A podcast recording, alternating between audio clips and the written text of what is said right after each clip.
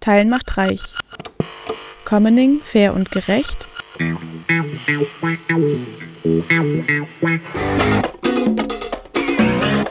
Ein Podcast des Südnordfunks.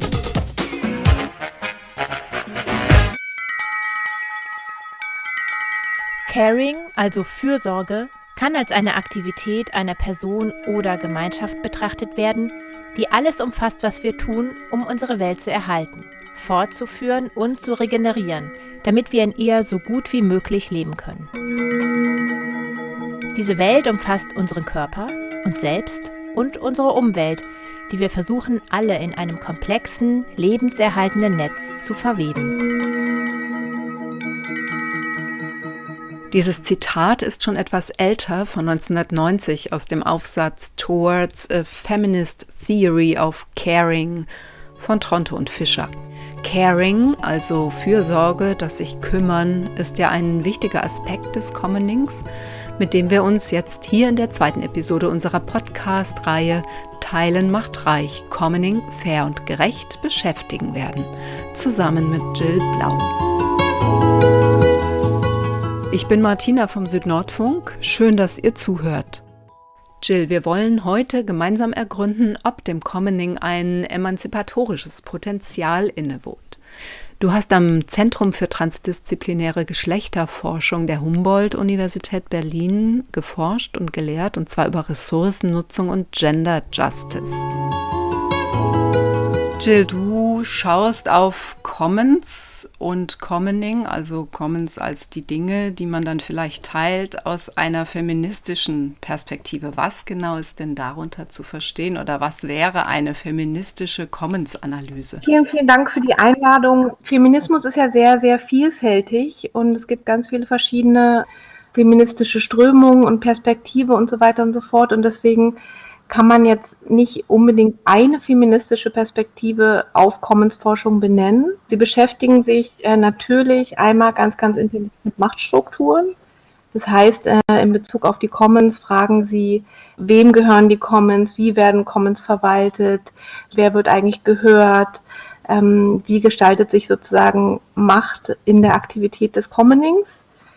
Aber Feminismus ist ja auch einfach sehr, sehr intersektional heutzutage zu verstehen. Das heißt, wie organisiert sich Kategorien wie Geschlecht oder Race oder Alter innerhalb von Commoning-Strukturen. Bei einer feministischen Perspektive auf das Kümmern geht es natürlich auch darum zu schauen, wer macht eigentlich welche Arbeit und welche Arbeit wird sichtbar und welche Arbeit wird vielleicht auch so unsichtbar gemacht? Welche Arbeit wird anerkannt und welche wird nicht wirklich anerkannt? Und da geht es natürlich auch sehr, sehr stark um diesen ganzen Bereich der Care-Ökonomie bei dem äh, Konzept von Care Work. Bei der gemeinschaftsbasierten Nutzung oder auch Pflege von Ressourcen schaust du insbesondere auf den Aspekt der Fürsorge aus einer feministischen Perspektive. Dafür hast du dir unter anderem die Weidewirtschaft von Hirten als Commoners genau angeschaut. Und zwar einmal die Nyanga Tom am Fluss Omo im Süden Äthiopiens an der Grenze zum Südsudan.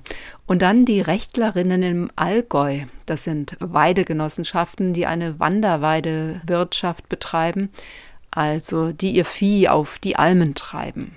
Was waren denn für dich so die zentralen Erkenntnisse, eben auch gerade aus feministischer Perspektive? Ich habe mich gefragt, was, was Hirten eigentlich tun, um ihr System zu erhalten und äh, wer da eigentlich alles sozusagen mitwirkt. Und als allererstes ist mir klar geworden, dass also sowohl die RechtlerInnen als auch die Nyangatom, wo ich meine Forschung gemacht habe, Land ganz stark als Commons betrachten. Ja? Das heißt, äh, Rechtlerinnen reden ständig von sich in Bezug aufs Land, in Bezug auf, wie es der Natur geht, in Bezug auf, wie es den Kühen, wie es dem Vieh gerade geht und was sozusagen in diesem System eigentlich gerade getan werden muss, um das Bedürfnis von ähm, zu schauen, was eigentlich gerade saisonal, gesundheitlich in Bezug auf äh, die Bedürfnisse der Gemeinschaft gerade ansteht. Das heißt, es gibt sozusagen ein sehr systemisches, ständiges Abklären miteinander und ein Verständnis von Land und sich selbst in diesem Gefüge. Kannst du ganz kurz, bevor du da weitermachst, nochmal den Begriff der Rechtlerinnen erklären? Die Rechtlerinnen äh, gibt es im Oberallgäu schon ganz, ganz lange. Die Rechtlerinnen sind heutzutage Genossenschaftler, die meisten, sogenannte Wald- und Weidegenossenschaften. Das heißt, es sind Dörfer, die genossenschaftlich sich um ihr Land und aber auch um ihre gemeinsame Weide kümmern.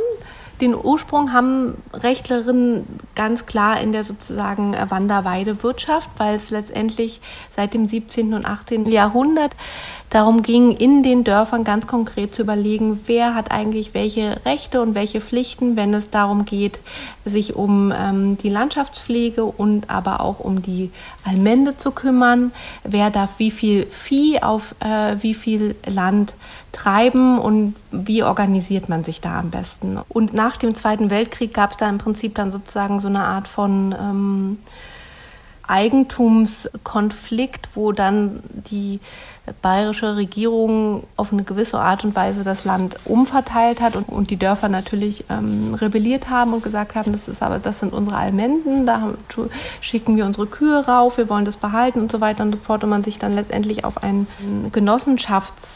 Genossenschaftskonzept geeinigt hat, wo sozusagen weiterhin sehr viel äh, Gemeinwald und Gemeinweide den Menschen aus den verschiedenen Dörfern gehört. Und heutzutage kann man das, kann man Rechtler, Rechtlerinnen im Prinzip als so eine Mischung von traditioneller, in Anführungsstrichen, ähm, Landpflegeformen bezeichnen, die aber, wie gesagt, um zu überleben, sich dieses ähm, genossenschaftliche Konstrukt angeeignet hat, um dann eben auch äh, eine Rechtsform zu haben, aus der sie agieren kann und aber auch äh, Gelder vom Staat äh, bekommt. Und wenn du das jetzt vergleichst mit der Wanderweidewirtschaft, den Pastoralisten, Pastoralistinnen, muss man sagen, in Äthiopien, also wo würdest du sagen, das sind starke Parallelen und was ist vielleicht auch ganz anders? Bei den äh, Nyangatom, wo ich äh, meine Forschung in Äthiopien machen durfte, da wurde mir sehr, sehr, sehr stark klar, dass es sozusagen, also eigentlich habe ich bei den Nyangatom angefangen mit der Forschung, bin dann später, weil mich dort sehr viel nach Wanderweidewirtschaft in Deutschland gefragt wurde, dann sozusagen auf die äh, Mission gegangen, dann auch zurückzukommen mit Informationen darüber. Und äh, bei den Nyangatom ist es letztendlich auch so, dass Land als äh, Gemeingut seit, seit Ewigkeiten, schon immer, wird dann immer so benutzt. Uns gibt es eigentlich schon immer und wir haben immer sozusagen unser Land so verwaltet. Es gab nicht vor uns gar nichts anderes. Das ist sozusagen die Erzählung. Letztendlich ähm, organisieren sich die Nyangatom auf eine sehr, sehr ähnliche Art und Weise wie die Rechtlerinnen im, und sprechen über Land ganz, ganz ähnlich im Sinne von, es gibt sozusagen einfach ähm, auch Dorf ähnliche Verständnis von Gemeindegruppen, die sich gemeinsam um bestimmte Bereiche von dem Land kümmern, indem sie sozusagen Landschaftspflege auch durch die Wanderweidewirtschaft betreiben. Und bei beiden wird von dem Land als Gemeinwohl, als System gesprochen. Das heißt, es wird nie sozusagen viel Fokus auf Eigentumsfragen gesetzt. Das Grundverständnis ist erstmal die Idee der Commons. Das heißt, es geht darum, was brauchen wir als Gemeinschaft gerade, was braucht unser Vieh, wie geht es dem Boden, wo müssen wir weitergehen, weil sozusagen der Boden erodiert, was kann auch unser Vieh tun, damit wir sozusagen an bestimmten Bereichen düngen und so weiter und so fort? Und was braucht vielleicht auch gerade die Gemeinde an sozusagen Stillstand und aber auch Bewegung, je nachdem, was zum Beispiel für eine Jahreszeit oder Saison gerade ist und so weiter und so fort. Das heißt, wir haben überall bei den ähm, Hirten dieses Verständnis von Mensch, Natur und Werten als Gefüge, was sich ständig miteinander rekonstruiert und in Frage stellt, was ja letztendlich auch der Grund ist, weshalb man heute in der Commons-Forschung immer stärker von Commoning als Aktivität spricht und eben nicht als was, was stillsteht. Und es ist natürlich ähm, anhand von Wanderweidewirtschaft schön zu erklären, weil es da um eine Lebensform geht, die ja auch per se die ganze Zeit in Bewegung ist.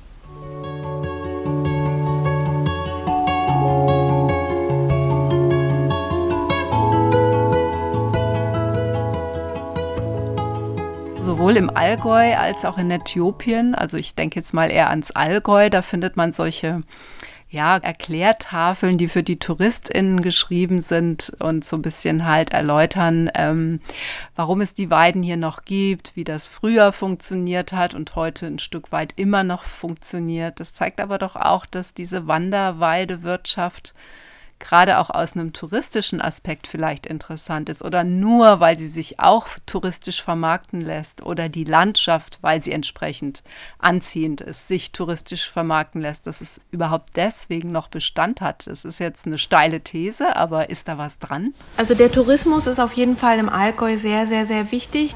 Und auch in Äthiopien gibt es äh, viele Menschen aus urbanen Regionen, die sozusagen immer wieder in die Gegenden von Hürden fahren, weil sie auch sehr romantisiert sich bestimmte ähm, Einsichten in, in Lebensformen erhoffen, äh, die sozusagen noch näher an der Natur sind. Und diese Romantisierung ist auf jeden Fall auch Teil des äh, Problems. Ne? Gerade wenn man in den globalen Süden dann guckt, geht ja sozusagen mit dieser Romantisierung dann auch oft so eine Exotisierung einher. Das haben wir im Allgäu aber genauso und in der Schweiz, dass sozusagen da so ganz, ganz viel Symbolik auch ähm, dranhängt, auf die sich dann letztendlich der Tourismus auch stützt.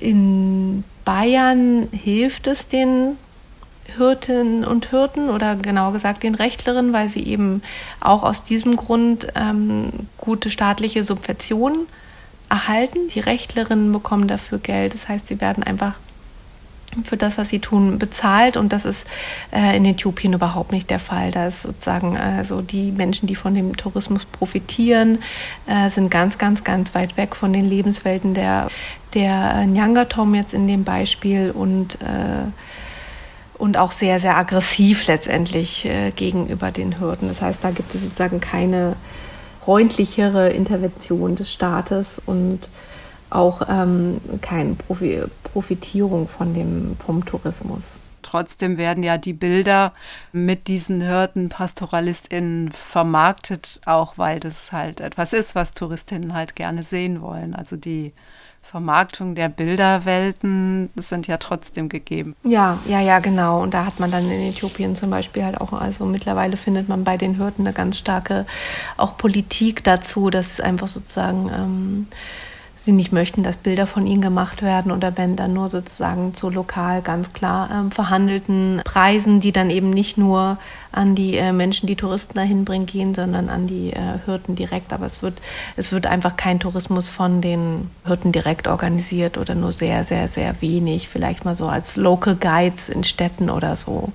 Sicher sind ja das Fleisch und die Milch von Kühen aus agroindustrieller Landwirtschaft billiger. Das wissen wir alle.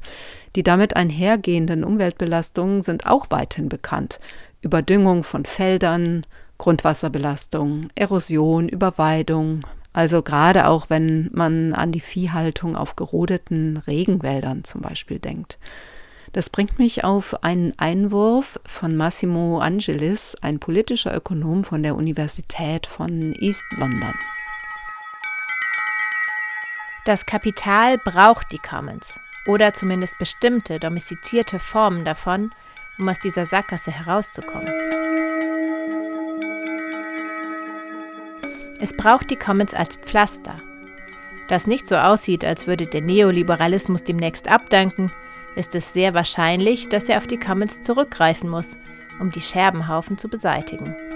Und wenn es nicht genug Commons gibt, wird das Kapital irgendwie dafür sorgen müssen, dass sie entstehen.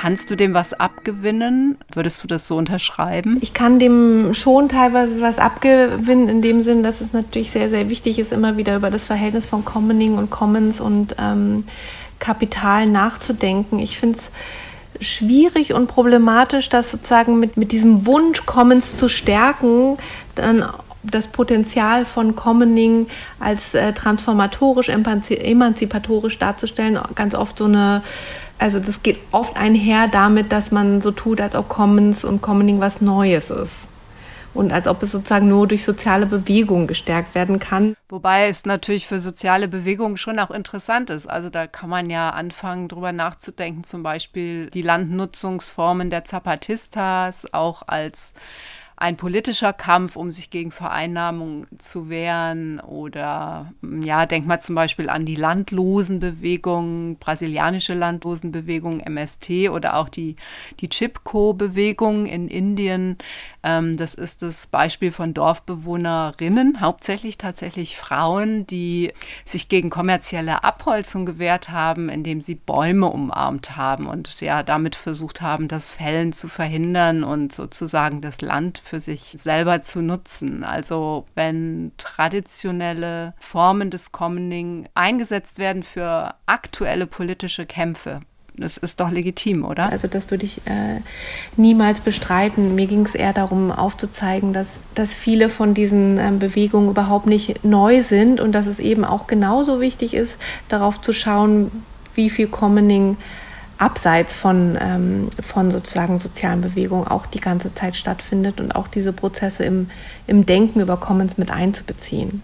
Dann findet es ja ganz, ganz weit weg von sozialen Bewegungen statt und, äh, und im ganz Kleinen und ist nichtsdestotrotz genauso äh, emanzipatorisch. Gerade diese Beispiele von Nomaden, Weidewirtschaft, sei es jetzt aus dem ostafrikanischen Raum oder auch aus dem Sahel, das wird immer wieder so angeführt, auch für eine Form der gemeinsamen Nutzung ähm, von Land, von Gemeinschaften, die eben gut funktioniert. Und ich ähm, frage mich da schon so ein Stück weit, warum sind es immer diese Beispiele und inwiefern haftet dem Blick auf diese Beispiele auch so ein bisschen ein kolonialer Blick an?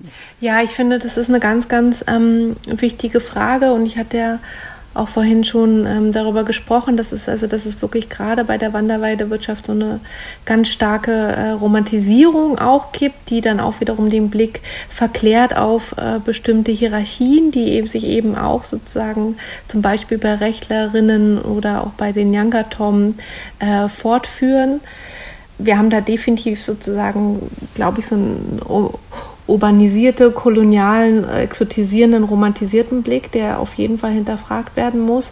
Nichtsdestotrotz ist äh, die Wanderweidewirtschaft eben global sehr, sehr präsent. Wir reden hier von ungefähr ähm, Millionen von, also manche Statistiken sagen 500 Millionen Menschen, also sehr, sehr, sehr viele Hürden überall auf der Welt. Ja, es gibt Länder wie Niger oder Somalia, die sind und Somaliland, die sind komplett pastoral geprägt. Ja, das heißt, da, ähm, da gibt es mehr Menschen, die nicht sesshaft äh, leben, als die sesshaft leben. Und es gibt eben auch einen sehr großen sozusagen wirtschaftlichen Bereich davon, eben durch äh, globalen äh, Viehhandel und so weiter und so fort. Dennoch, wenn man sich zumindest äh, von hier aus äh, über Google-Recherchen so ein bisschen informiert, publizierte Bücher liest, Papers so aus dem akademischen Ge Bereich, dann kann man schon den Eindruck bekommen, dass die Mehrzahl die Personen, die über Commoning schreiben, eher aus dem globalen Norden kommen. Also dass es vielleicht so eine Art Konzeptvorherrschaft im globalen Norden gibt, was das Definieren von Commoning als Prozess anbelangt. Du bist jetzt voll drin in diesen akademischen Debatten. Wie stark sind da Menschen aus dem globalen Süden vertreten? Ja, also ich würde dir ähm, komplett zustimmen im Sinne von, dass es ein äh, Konzept schon mit Vorherrschaft im sogenannten globalen Norden ist. Also das heißt, wir haben sozusagen eine Wissensproduktion, die vor allem im globalen Norden stattfindet und dadurch damit einhergeht dann natürlich sozusagen ein bestimmter Blick auf Themen des globalen Südens dann mit einem bestimmten äh, Konzept wie zum Beispiel Commons. Nichtsdestotrotz würde ich sagen, dass es äh, viele lokale Konzepte gibt oder Commoning als Aktivität, die einfach vielleicht nicht so benannt wird. Also auch die Nyangatom haben in meiner Forschung nicht über Commoning gesprochen und die Rechtler haben auch nicht über Commoning gesprochen, weil sozusagen äh, äh, diese Wörter gar nicht in dem, in dem Alltag sozusagen so vorherrschend sind. Wenn man, wenn man aber dann genauer schaut, äh, wie über Land und Gemeinschaft und Werte gesprochen wird, dann findet man da eben all diese Prozesse und Konzepte, die das Commoning versucht zu benennen.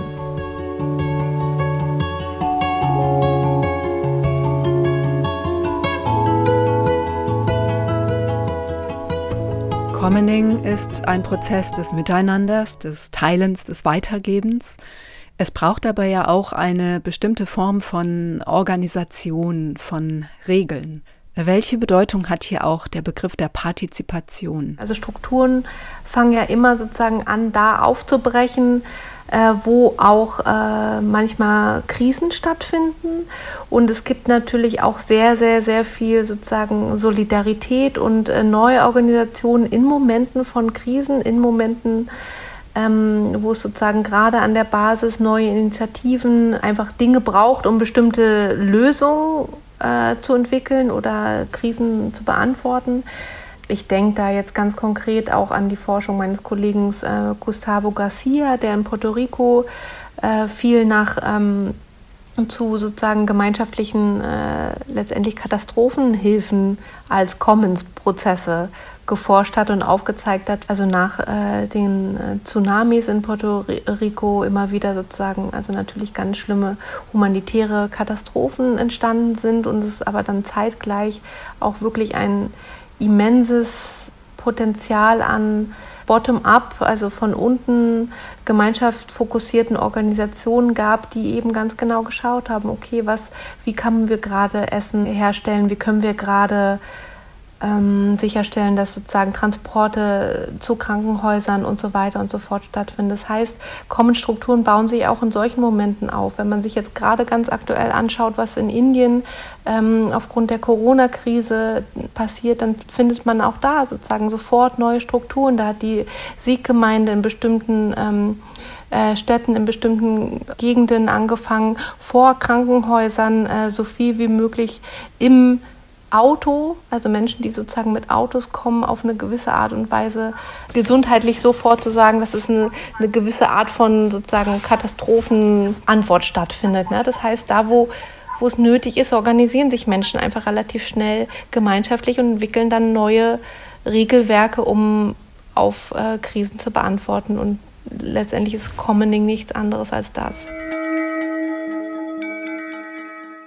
Commoning is a way to manage shared resources that depends neither on the state nor on the market. Vast numbers of the most marginalized people depend entirely on commonly held community land for every aspect of their lives. Let's imagine the commons as a shared resource to which everyone has a right. What you see is privatization of commons, and more often than not, such a privatization goes in the favor of the rich people, leaving the poor outside the focus, excluding them by very design. Up to 30% of India's population depend on these common lands to eat and make a living. Yet very few people have formal rights to it. Without title, resources are often exploited by corporations and the government. There's a huge conflict between communities' initiative, communities' resource, and the growing demands of the market. So, and that is a clear misbalance between both the things. If this contradiction is not resolved, then hundreds of millions of people could lose their fundamental human rights and their livelihoods. Critical first step in empowering villagers to protect these natural resources is to secure them tenure rights to the common lands. It is not something which can be alienated and belong to only a few people. So for me, knowledge commons is, or commons is fundamentally about equity, equality and social justice for the people. Diese Collage mit Stimmen aus Indien bringt den Konflikt um die Commons auf den Punkt. Millionen von Menschen bestreiten ihren Lebensunterhalt bis heute auf gemeinschaftlich bewirtschaftetem Land. Gleichzeitig ist das Begehren von privaten Unternehmen groß. Doch welche Chance hat Commoning im Kampf gegen die Privatisierung von Land und von natürlichen Ressourcen? In der Collage waren Stimmen zu hören von der Foundation for Ecological Security aus Indien sowie von Rabia Pokayashta, einem Mitglied des All India People's Science Network und einem Erklärvideo über Commons. Jill, du hast gerade erwähnt, dass Commoning, wenngleich vielleicht nicht so bezeichnet, von Millionen Menschen praktiziert wird. Welche Form der Organisation braucht es denn, ähm, damit Commoning jenseits von Staat und Markt überhaupt eine Chance hat? Es geht um sozusagen ein Bedürfnis oder ein Thema in der Gemeinschaft und die Gemeinschaft entwickelt eine sozusagen Antwort darauf, die dann meistens sehr bottom-up ist, weil es eben gar nicht die Zeit äh, jetzt an dem Beispiel in Indien gibt, jetzt irgendwas mit irgendwelchen Verwaltungsstrukturen abzuklären oder in Puerto Rico zu schauen, wann sozusagen irgendwann mal der Staat oder Hilfsorganisation oder jemand aus der Pötte kommt. Das heißt, man muss sich lokal organisieren und fragen, okay, wie können wir jetzt hier ähm, zum Beispiel sicherstellen, dass äh, so viele Menschen wie möglich Essen bekommen oder so viele Menschen wie möglich Sauerstoff bekommen oder ein Arzt schon einen Check macht und so weiter und so fort. Und da werden dann natürlich äh, ganz andere Kräfte organisiert und nichtdestotrotz, und das, da würde ich jetzt dann auch nochmal sozusagen auf dieses emanzipatorische äh, Potenzial eingehen, nichtsdestotrotz passiert das meist dann auch anhand von Machtstrukturen, die es sowieso schon in der Gesellschaft gibt. Ja, das heißt, äh, äh, wenn man dann jetzt sozusagen über das emanzipatorische Potenzial von Commoning-Strukturen gibt, da muss man niemals aus dem Blick verlieren, dass Menschen sich immer anhand von sozusagen sozialen Kategorien organisieren und dass dort halt auch oft dann Diskriminierung stattfindet und aber auch Sichtbarkeit oder Unsichtbarkeit weiter vorherrscht. Ein emanzipatorischer Aspekt des Commoning ist ja, dass sich Menschen etwas wieder aneignen. Zum Beispiel Saatgut, Weiden, Computersoftware, nachdem sie vorher enteignet wurden. Also die Idee der Commons stellt, könnte man sagen, den Erfahrungen von Ohnmacht und von Enteignung ganz klar eine Praxis gegenüber, nämlich die Praxis der Wiederaneignung und der Selbstbestimmung. Das zumindest hat uns auch Silke Helfrich in dem ersten Podcast gesagt. Ist dies im Kern das emanzipatorische Potenzial des Commoning? Genau, das heißt, wenn wir sozusagen jetzt dann nochmal ähm, ein bisschen abstrakter fragen, also was ist dann das Emanzipatorische bei dem Commoning, das, dann können wir immer sagen, das Emanzipatorische ist tatsächlich, dass Menschen also sozusagen das Kümmern vor dem Profit setzen. Ja, das heißt, es geht darum, sozusagen, sich sozialen Herausforderungen auf einer stärkeren Bedürfnisorientierung, ähm, also sich danach zu organisieren und eben nicht danach, okay, wem gehört dir was oder was für ein Geld kann ich jetzt damit machen, dass ich mich vielleicht kümmere oder, oder, oder.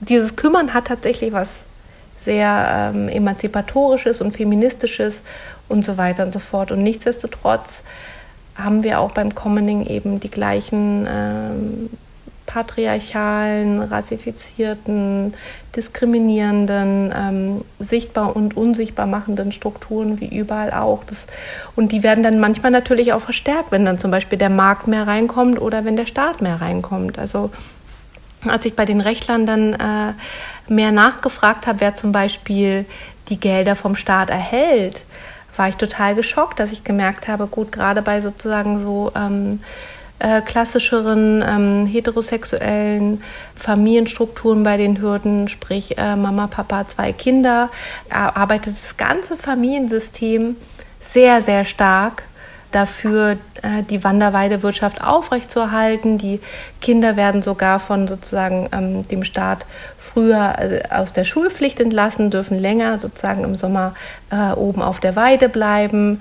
Die ganze Familie geht zusammen mit nach oben und nichtsdestotrotz auf dem Papier erhält dann der Hirte das Geld vom Staat. Das heißt, es wird so getan, als ob es sozusagen in diesem System nur eine Person äh, da die Landschaftspflege macht. Dabei steckt dahinter ein ganzes System. Und Feministinnen versuchen ja seit, seit Ewigkeiten eben da dann halt auch immer wieder aufzuzeigen, so hey, also es, es, es, es gibt halt eben auch immer noch eine andere Arbeit im Hintergrund, weshalb dann andere Arbeit überhaupt stattfinden kann. Und man muss eben dieses System dann auch sehen. Und das muss man auch bei kommenden Systemen sichtbar machen. Und das passiert aber nicht unbedingt. Aber was bräuchte es dann? Also ist es überhaupt ohne einen Anstoß von außen möglich bei solchen, ja, eher traditionell patriarchalen Systemen, die sich im Commoning verorten aufgrund ihrer ähm, Wirtschaftsweise? Ist das aus sich heraus möglich oder braucht es da Anstöße von außen? Was braucht es eigentlich, damit wirklich Commoning emanzipatorischer wird? Würde ich sagen, dass es natürlich unbedingt auf der machtinhabenden Seite ein starkes Hinterfragen der eigenen Positionalität gibt. Ne? Dass, es, äh, dass es sein muss, dass man sich bei jedem Commoning-Prozess eben nicht nur ähm, darüber stolz ist, was für welche Bedürfnisse oder emanzipatorische oder spannende Projekte oder gesellschaftliche Probleme man gerade löst, sondern dass man sich eben auch genauso fragen muss, was, wer sind wir eigentlich gerade und wem geben wir hier Macht und wem machen wir sichtbar und wer, äh, wer wird hier gerade unsichtbar gemacht? Ne? Wer hat überhaupt die Kapazitäten, hier gerade Commoning zu leisten und vielleicht auch sicherzustellen, dass, äh, dass auch Menschen gehört werden, die vielleicht noch nicht mal die Möglichkeit haben, sich für Commoning einzusetzen, weil sie äh, viel zu sehr mit der Selbsterhaltung zu tun haben. Das heißt, es braucht auf der machtinhabenden Seite immer viel Empathie und Fähigkeit zur Selbstreflexivität. Und die kommt leider eben oft nicht von alleine. Ne? Die muss ja auch ganz hart eingefordert werden. Genau, und das ist die Schwierigkeit und das ist wirklich eine große Schwierigkeit in der Commoning-Bewegung, weil man sich an ganz, ganz vielen äh, Projekten, wenn man sich diese, diese feministischen Linse anguckt, dann auch die Probleme sieht. Ne? Also eben zum Beispiel, dass äh, Commons-orientierte Wohnprojekte, jetzt, jetzt rede ich eher vom globalen Norden, äh, sind dann doch irgendwie äh, vor allem äh, weiße Menschen äh, aus einem eher bürgerlich in nahen Hintergrund präsent, weil eben äh, da dann auch sozusagen das Kapital und die Fähigkeit und aber auch die Zeit liegt, sich sozusagen für sozusagen solche Commons-Projekte zu engagieren. Bei Saatgut kann man natürlich fragen, wem, ähm, also wer macht eigentlich die Arbeit und wer erhält dann eigentlich Geld durch die Vermarktung von Saatgut. Das ist was, was natürlich Menschen, die in der Commons-Bewegung irgendwie engagiert sind, gerne auch nicht erwähnen, weil man eben ja dieses Neue und dieses Emanzipatorische und das Transformatorische natürlich in den Vordergrund stellen möchte, weil, ähm, weil nur so kann man seiner Bewegung Gehör machen. Eine Commoning-Bewegung müsste sich eigentlich doch auch immer selber fragen, wie können wir die Privilegien, die manche von uns haben, ja nie alle, wie können wir die teilen oder was können wir tun, dass alle davon profitieren können? So in die Richtung vielleicht, wäre das eine Möglichkeit? Auf jeden Fall. Also es, es, geht um sozusagen Umverteilung, dann letztendlich auch innerhalb von Commoning. Es geht um Selbsthinterfragung. Ähm, es geht auch ganz viel um Empathie für sozusagen unterschiedliche Positionen. Ne? Also immer wieder, wenn man sozusagen in so Grassroots-Commoning-Strukturen äh, guckt, dann, dann gibt es ja auch sehr oft so die Debatte, wer engagiert sich eigentlich wie viel. Und da fällt sehr, sehr leicht. Ähm, runter, dass sich vielleicht bestimmte Menschen auch gar nicht äh, engagieren konnten, weil sie äh, viel mehr mit der Selbsterhaltung zu tun hatten oder weil sozusagen gerade Care Work viel, viel mehr sozusagen im Hintergrund äh, stand. Das heißt, es braucht da diese Selbsthinterfragung, diese Empathie, aber schon dann auch immer wieder die Frage, okay, wer kümmert sich hier eigentlich um was und wie, inwiefern wird vielleicht das Engagement von einem auch nur durch das Engagement, was unsichtbar ist, von jemand anderen auch ermöglicht. Über was für Commonings, Projekte, über Beispiele, über Konzepte bist du denn gestolpert bisher aus dem globalen Süden, wo du sagst, das ist interessant, das ist was Neues, das ist was vielversprechendes? Das ist was, wo wir auch von lernen können vielleicht. Was ich super spannend finde, ist ähm, die Forschung in, äh, von meines Kollegen ähm, Gustavo Garcia zu sozusagen ähm, Commoning nach äh, Naturkatastrophen und einfach zu schauen, was sozusagen für, was für Hilfsmechanismen Gemeinschaften in, entwickeln, wenn es sozusagen zu sehr, sehr schwierigen Situationen kommt. Und ich finde, da kann man gerade aus so einer ähm, entwicklungspolitischen Perspektive einfach auch nochmal stärker hinschauen, was, was für Kräfte und Potenzial haben Gemeinschaften eigentlich schon, um sich sozusagen selber äh, äh, zu helfen und eben nicht sozusagen immer mit diesem Ansatz zu kommen, irgendwelche neuen Strukturen schaffen zu wollen. Das ist ja ganz oft so der entwicklungspolitische Ansatz, den ich sehr, sehr, sehr schwierig finde. Jill, vielleicht als abschließende Frage nochmal. Unser Podcast heißt ja Teilen macht reich. Macht Commoning reich? Und wenn ja, worin besteht für dich der Reichtum beim Commoning? Jetzt gerade auch noch mal aus so einer machtkritischen feministischen Perspektive. Was würdest du da sagen? Ja, das ist ein sehr sehr schöner äh, Titel, Teilen macht reich. Als ich den gelesen habe, ist mir sofort ähm, Caring means Sharing eingefallen. Also gerade aus einer feministischen Perspektive, die ja sehr sehr viel Fokus auf Care, Care Work macht, würde ich sagen, dass das, was Commoning eigentlich reich macht, ähm, eben das äh, Teilen, aber tatsächlich auch das Kümmern ist. Ne? Das heißt, wir, ähm, also wenn wir uns in Common-Strukturen wiederfinden, dann äh, gerade wenn wir da emanzipatorischer, teilhabender denken wollen, dann geht es darum, verschiedene Menschen mit verschiedenen Hintergründen, die unterschiedlich in der Gesellschaft verankert sind, mitzudenken, indem man diese Unterschiedlichkeit als Wert mit einbringt und eben auch die unterschiedlichen Arten und Weisen, wie sich Menschen kümmern können. Und nur dann können letztendlich äh, Commons auch emanzipatorischer werden.